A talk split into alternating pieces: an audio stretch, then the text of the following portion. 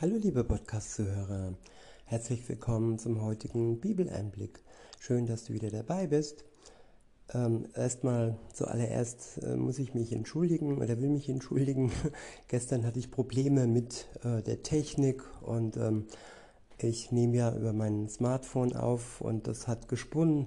Ich habe es irgendwie aus Versehen gesperrt und bis ich das wieder entsperrt hatte, das hat über einen Tag gedauert.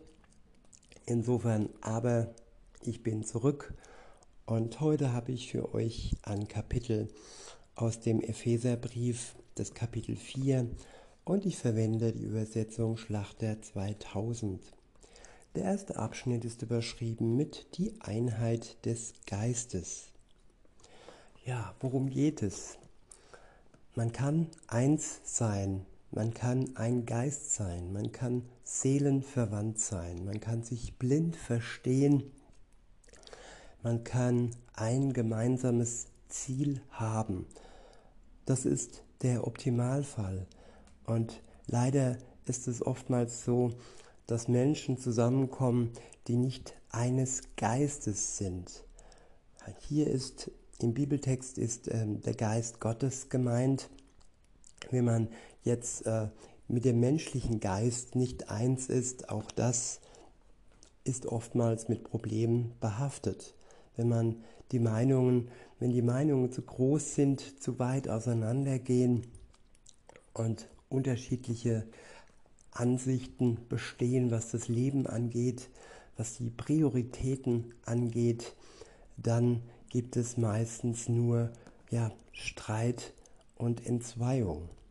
Insofern ist es wichtig, dass wir eins sind im Geist Gottes, denn er ist der wahre Geist, der die Wahrheit in sich trägt und unser menschlicher Geist, er ist sehr beschränkt und nicht immer klar und wahr. Manchmal belügen wir uns selbst mit unserem Geist und lassen uns nicht durch den Geist Gottes läutern und unseren menschlichen Geist so ja heilen und zur Weisheit kommen, dass er zur Weisheit kommen kann.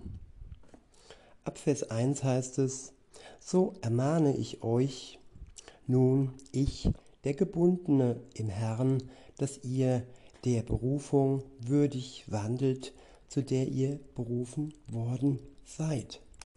Ja, wir haben einen Sinn im Leben, wir werden von Gott berufen.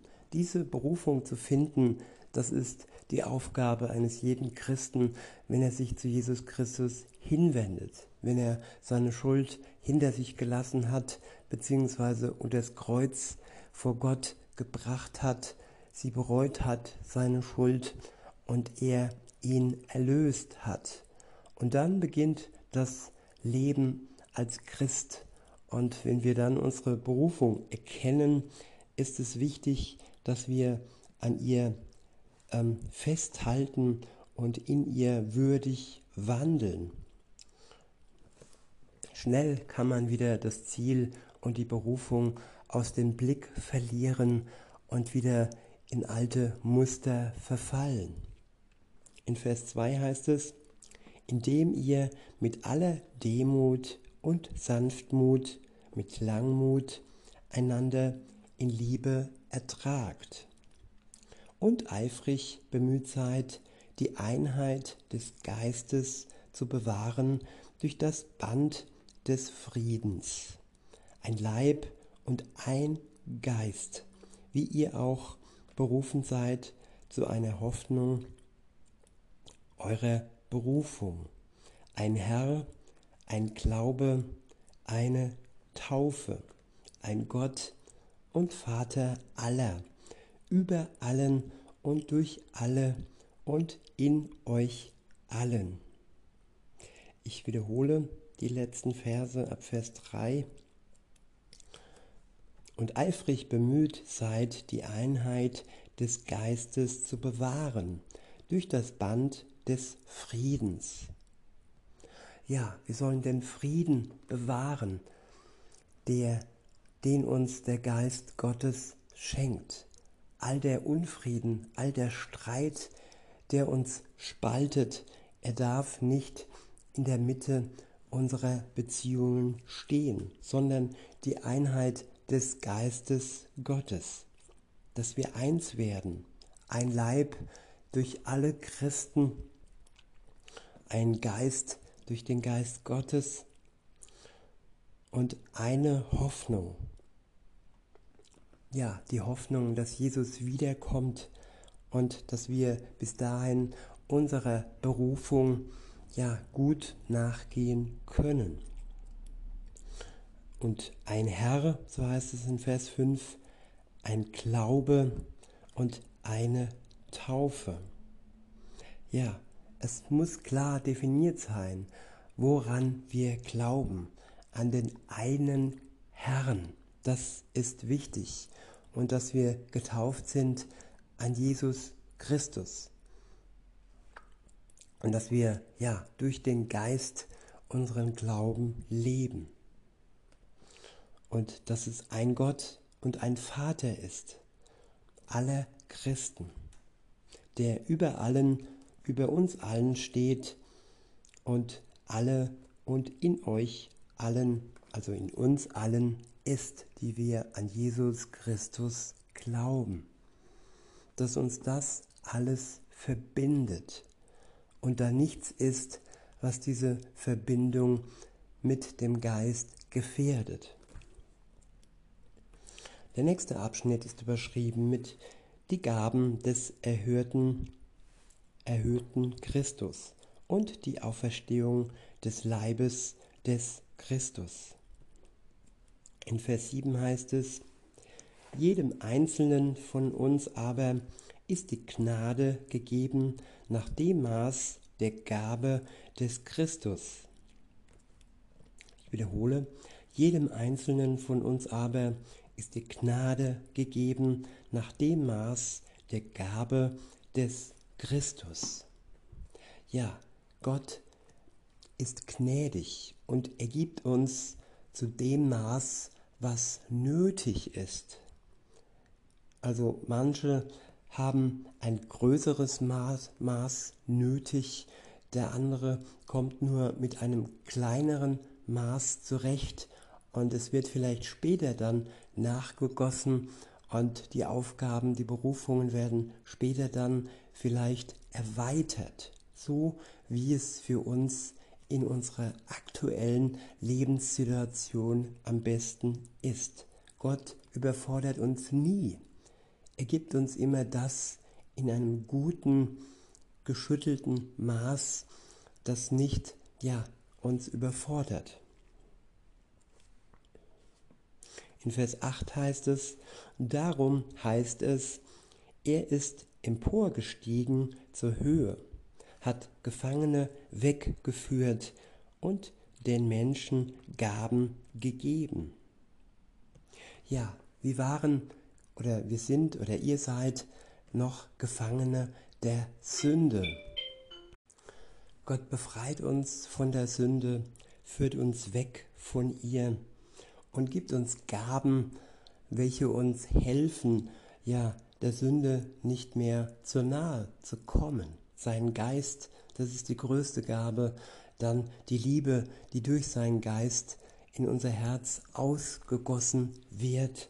Und Gott versorgt uns mit allem weiteren, was nötig ist für unseren Dienst, für unsere Berufung, ja, von ihm. In Vers 9 heißt es, das Wort aber, er ist hinaufgestiegen was bedeutet es anders, als dass er auch zuvor hinabgestiegen ist zu den Niederungen der Erde. Ja, hinaufsteigen zum Thron, hinaufsteigen zur Ehrung, zur Krönung, zur Macht, Wiederherstellung, nämlich da, wo Jesus schon einmal war, ist er dann wieder zurückgegangen hinauf zum Vater und er sitzt zu Rechten bei ihm und regiert über die Welt.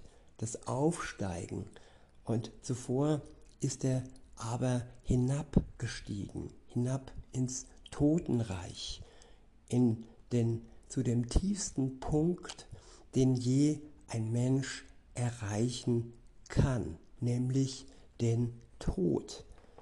Es gibt keinen schrecklicheren Moment im Leben eines Menschen, dass er aufgrund seiner Sünde den Tod erlangt. Er ist es nämlich, er ist der Lohn der Sünde, der Tod.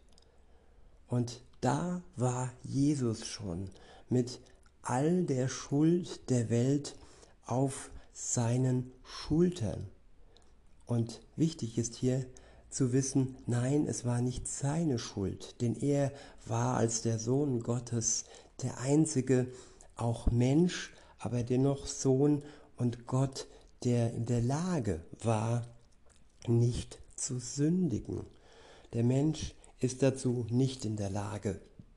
Jeder Mensch sündigt in seinem Leben. Und ja, diese Miserie, die es seit Adam und Eva gibt, hat Gott durch seinen Sohn ein für allemal aus dem Weg geschafft.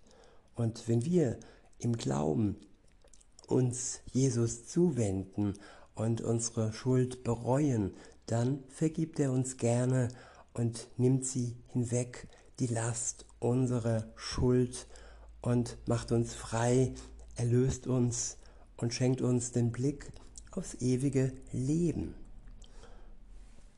Weiter heißt es in Vers 9, das Wort aber, er ist hinaufgestiegen, was bedeutet es anders, als dass er auch zuvor hinabgestiegen ist zu den Niederungen der Erde. Der hinabgestiegene, der hinabgestiegen ist, ist derselbe, der auch hinaufgestiegen ist über alle Himmel, damit er alles erfüllt. Ja, Jesus erfüllt jeden Raum, jeden Raum im Himmel, aber auch jeden Raum in den tiefsten Niederungen, sogar im Totenreich war er gewesen. In Vers 11 heißt es, ähm, und er hat etliche als Apostel gegeben, etliche als Propheten, etliche als Evangelisten, etliche als Hirten und Lehrer. Zur Zurüstung der Heiligen für das Werk des Dienstes, für die Erbarmung, für die Erbauung des Leibes des Christus. Ja, Gott stellt uns Menschen zur Seite, die uns als Christ, als Teil des Leibes ja zur, zur Erbauung dienen. Und wir dienen uns gegenseitig. Der eine liest aus der Bibel vor und erklärt, der andere ja, kann dies und jenes. Jeder ist unterschiedlich begabt.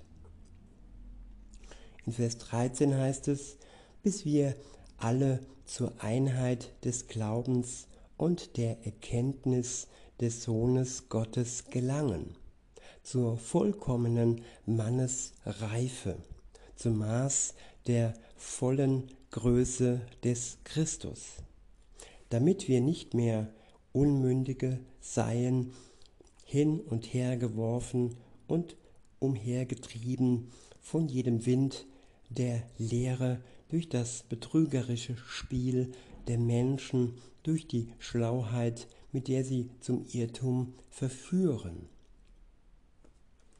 Ja, nicht mehr von jedem Wind, von jeder Meinung, von jeder Lehre abhängig sein und keinem Betrug, äh, nicht mehr auf Betrug der Menschen hereinfallen und durch die äh, schlangische Schlauheit, sag ich mal, so wie die Schlange Adam und Eva ja verführt hat, so wird auch heute werden Menschen verführt zum Bösen und zum Scheitern. Und ja, und damit wir das alles durchschauen können und wirklich die Wahrheit erkennen im Wort Gottes und mit Hilfe seines Geistes, ja, haben wir im Glauben die besten Mittel, die nötig sind, um ja die Wahrheit von der Lüge zu unterscheiden. Und dann am Ende, so heißt es weiter, sondern wahrhaftig in der Liebe heranwachsen in allen Stücken zu ihm, zu ihm hin, der das Haupt ist, der Christus. Ich wiederhole, sondern wahrhaftig in der Liebe, ja, wahrhaftig in der Liebe. Wer kennt von uns allen wahrhaftige Liebe? Liebe kann vorgetäuscht sein, wie vieles andere auch. Ich sage immer, ja, Hollywood-Liebe, die ja schön klingt oder schön aussieht, aber ist sie denn wahrhaftig?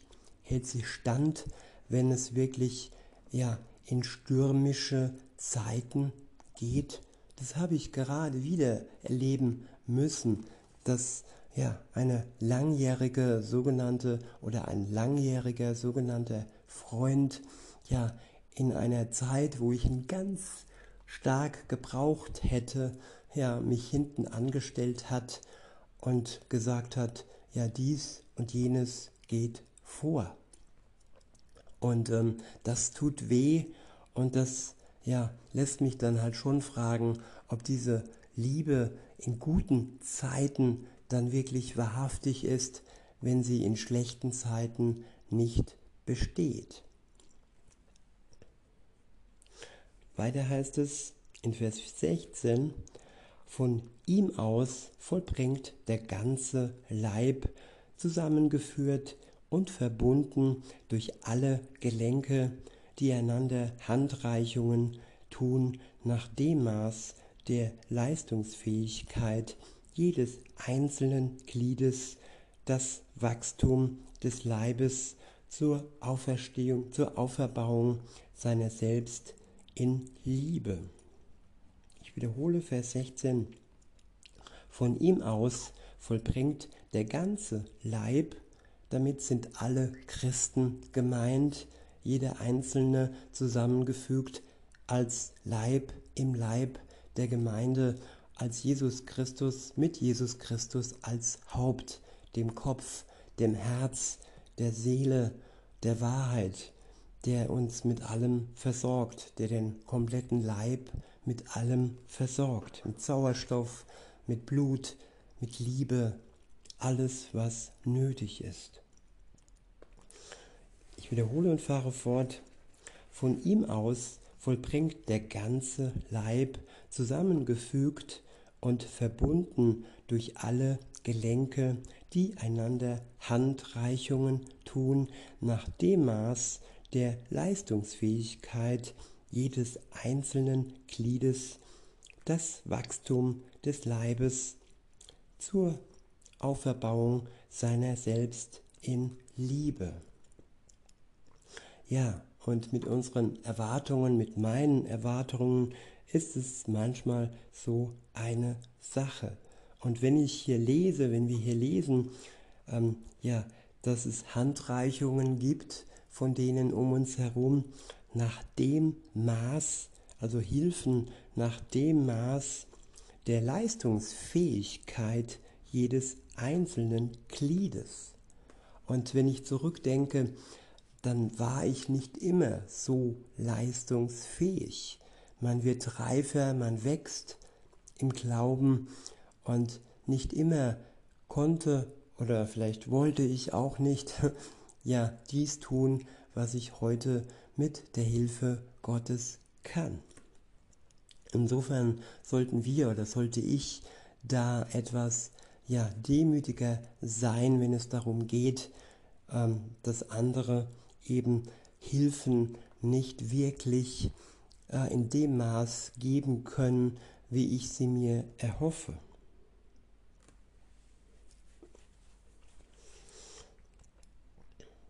Ja, der nächste Abschnitt ist überschrieben mit die Abkehr vom sündigen Leben der Heiden, Ablenken, Ablegen des alten Menschen und Anziehen des Neuen. Ab Vers 17 heißt es, das sage und bezeuge ich nun im Herrn, dass ihr nicht mehr so wandeln sollt, wie die üblichen Heiden wandeln, in der Nichtigkeit ihres Sinnes. Ja, wir wandeln ohne Gott vor unserer Bekehrung zu ihm, ja, ähm, nach der Art der Heiden. Wir arbeiten mit den Ellenbogen, wir sind egoistisch, wir sind lieblos, wir machen viel mit dem Verstand, wenig mit dem Herzen. Und wenn wir denken zu lieben, dann ist es teilweise eine halbherzige Liebe, die ja nicht wirklich hilft, sondern mehr fordert. Und wenn wir dann den Weg zu Gott gefunden haben, dann sollen wir uns von dem Leben, von dem alten Leben trennen, von den Wegen trennen, die wir ja, gelaufen sind. Und ja, von den Nichtig Nichtigkeiten des Sinnes. Es ist nichtig und es ist ja unwert, es ist unhilfreich, wenn wir diesen Nichtigkeiten weiter Folge leisten. Weiter heißt es, deren Verstand verfinstert ist und die entfremdet sind dem Leben Gottes wegen der Unwissenheit, die in ihnen ist, wegen der Verhärtung ihres Herzens. Ja, diese Nichtigkeit dieser nichtige Weg, denn die Heiden gehen, denn die gehen, die nicht mit Jesus in Verbindung stehen, der hängt zusammen mit der Unwissenheit. Es sind noch Säuglinge und haben noch nicht die geistliche Nahrung, sie haben noch nicht die geistliche Nahrung bekommen, die nötig ist, als Christ zu wachsen.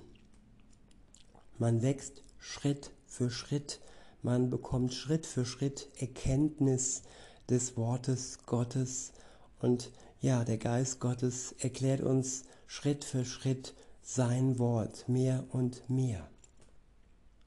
So werden wir ja zu Wissenden und die Unwissenheit wird immer kleiner. Und ja, das nichtige Leben hat unser Herz verhärtet. Und das Leben mit Gott macht es weicher und füllt es voller Liebe, füllt es mit Liebe, die direkt vom Geist Gottes in unser Herz ausströmt. In Vers 19 heißt es, die, nachdem sie alles empfinden, empfingen, verloren haben, sich der Zügellosigkeit ergeben haben, um jede Art von Unreinheit zu verüben mit unersättlicher Gier. Ich wiederhole, die, nachdem sie alles Empfinden verloren haben, sich der Zügellosigkeit ergeben haben, um jede Art von Unreinheit zu verüben mit unersättlicher Gier. Ja, das Empfinden, das Feingefühl, das Gewissen, all das können wir verlieren, wenn wir auf dem falschen Weg unterwegs sind.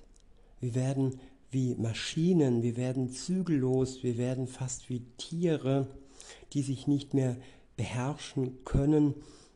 Aber auch Tiere beherrschen sich ja, aber auf jeden Fall haben wir keine Grenzen mehr. Alles ist zügellos, wenn wir nicht mit Gott unterwegs sind und wir ja verüben jegliche Art von Unreinheit, die unser Herz und unsere Seele immer mehr und mehr verschmutzen und wo wir immer mehr und mehr Sünde auf uns lassen. Und wir saugen all dies mit voller Gier in uns auf. die Sucht nach Spaß, nach ja, Verletzung und die Sucht nach ja, Gottes Ferne. Wer aber wirklich Hunger nach Gott hat, der wird wirklich versorgt und der verliert diese Gier nach dem Bösen. In Vers 20 heißt es, ihr aber habt Christus nicht kennengelernt. Wenn ihr wirklich auf ihn gehört habt und in ihm gelehrt worden seid, wie es auch Wahrheit ist in Jesus, dass ihr, was den früheren Wandel betrifft, den alten Menschen abgelegt habt, der sich wegen der betrügerischen Begierden verderbte, dagegen erneuert werden im Geist. Ich wiederhole nochmal Vers 22, sorry. Dass ihr, was den früheren Wandel betrifft, den alten Menschen abgelegt habt, der sich wegen der betrügerischen Begierden verderbe. Ja, der alte Mensch verdirbt sich durch die betrügerischen Gebier, äh, Begierden. Und dieses Verderben, diesem Verderben können wir entkommen, wenn wir uns Jesus Christus zuwenden. Dann werden wir erneuert durch den Geist. So heißt es in Vers 23, dort heißt es, dagegen erneuert werdet im Geist eurer Gesinnung und den neuen Menschen angezogen habt, der Gott entsprechend geschaffen ist, in wahrhafter, in wahrhafter Gerechtigkeit und Heiligkeit. Ja, Wahrhaftigkeit, wahrhafte Gerechtigkeit. Das ist das Wesen des neuen Körpers, des neuen Menschen, den wir anziehen.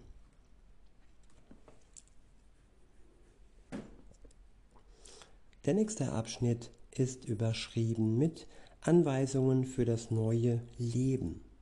In Vers 25 heißt es, darum legt die Lüge ab und redet die Wahrheit, jeder mit seinem Nächsten. Denn wir sind untereinander Glieder. Ich wiederhole, darum legt die Lüge ab und redet die Wahrheit, jeder mit seinem Nächsten. Denn wir sind untereinander Glieder. Ja, die Lüge und zuallererst die Selbstlüge. Der Mensch belügt sich selbst und dann den anderen. Und wenn ich mich von der Lüge trenne und die Wahrheit Gottes annehme, dann befinde ich mich auf einem guten Weg. Weiter heißt es in Vers 26, zürnt ihr, so sündigt nicht. Die Sonne gehe nicht unter über eurem Zorn. Ja, manchmal sind wir wütend, manchmal zürnen wir, wir haben Zorn und dieser Zorn kann uns zur Sünde verleiten. Aber wir können zuvor aber auch ein Stopp einbauen, dass wir einfach ja innehalten, auf Distanz gehen und nicht in die Konfrontation gehen. Das ist ein Prozess, das ist eine Veränderung, in die wir ähm, ja, hineingehen können. In Vers 27 heißt es, gebt auch nicht Raum dem Teufel. Wer gestohlen hat, der stehle nicht mehr, sondern bemühe sich vielmehr mit den Händen etwas Gutes zu erarbeiten, damit er dem Bedürftigen etwas zu geben habe. Ja, es ist eine, eine Kehrtwendung. Der, wo gestohlen hat, der soll geben. Also der, wo anderen genommen hat, er soll geben. In Vers 29 heißt es, kein schlechtes Wort soll aus eurem Mund kommen, sondern was gut ist zur Erbauung, wo es nötig ist, damit es den, den Hörern den Hörern Gnade bringt. Ich wiederhole, kein schlechtes Wort soll aus eurem Mund kommen, sondern was gut ist zur Erbauung, wo es nötig ist, damit es den Hörern Gnade bringt. Und betrübt nicht den Heiligen Geist Gottes, damit mit dem ihr versiegelt worden seid für den Tag der Erlösung. Ja, der Geist Gottes wohnt in jedem Menschen, Menschen, in jedem Christen. Er wurde versiegelt für den Tag der Erlösung, wo Jesus Christus wiederkommt und die einen ja verurteilen wird, die nicht mit ihm in Verbindung stehen und die anderen zur vollkommenen Erlösung führen wird. Und insofern sollten wir ja den Geist Gottes in uns nicht betrüben, nicht verletzen und ihn nicht schlecht, äh, nicht schlecht von ihm reden und immer in einer guten Beziehung mit Gott stehen. In Vers 31 heißt es, alle Bitterkeit und Wut und Zorn und Geschrei und Lästerung sei von euch weggetan, samt aller Bosheit. Ja, wir bekommen neue Eigenschaften und die Eigenschaft der Bitterkeit, der Wut, des Zorn, des Schreiens, der Lästerung, ja, sie wird uns weggetan und diese Eigenschaften werden umgetauscht in Liebe, mal zusammengefasst in ein Oberbegriff Geduld, Gnade, Weisheit und Bedachtheit und Feinfühligkeit und alles zusammen. Liebe ist es, was all die negativen Eigenschaften ja ähm, vorher in uns getan haben und dann ausgetauscht werden durch die Eigenschaften des Geistes Gottes. In Vers 32 heißt es, Seid aber gegeneinander freundlich und barmherzig und vergebt einander gleichwie auch Gott euch vergeben hat in Christus. Ich wiederhole den letzten Vers.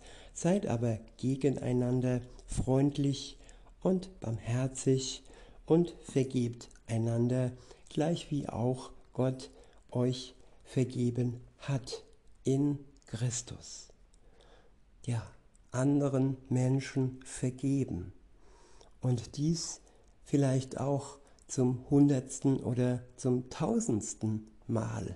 Denn Jesus tat und tut es ja dem gleich. Er hat uns vergeben für die Schuld in der Vergangenheit. Und wenn wir fallen, dann hilft er uns auf, wenn wir bereuen, wenn wir, ja, wenn es uns leid tut und er vergibt uns wieder und wieder. Er richtet uns auf und so dürfen auch wir ja zu Menschen werden, zu Christen werden, die andere auf, aufrichten und gnädig ihnen gegenüber sind. In diesem Sinne wünsche ich euch noch einen schönen Tag und sage bis denne.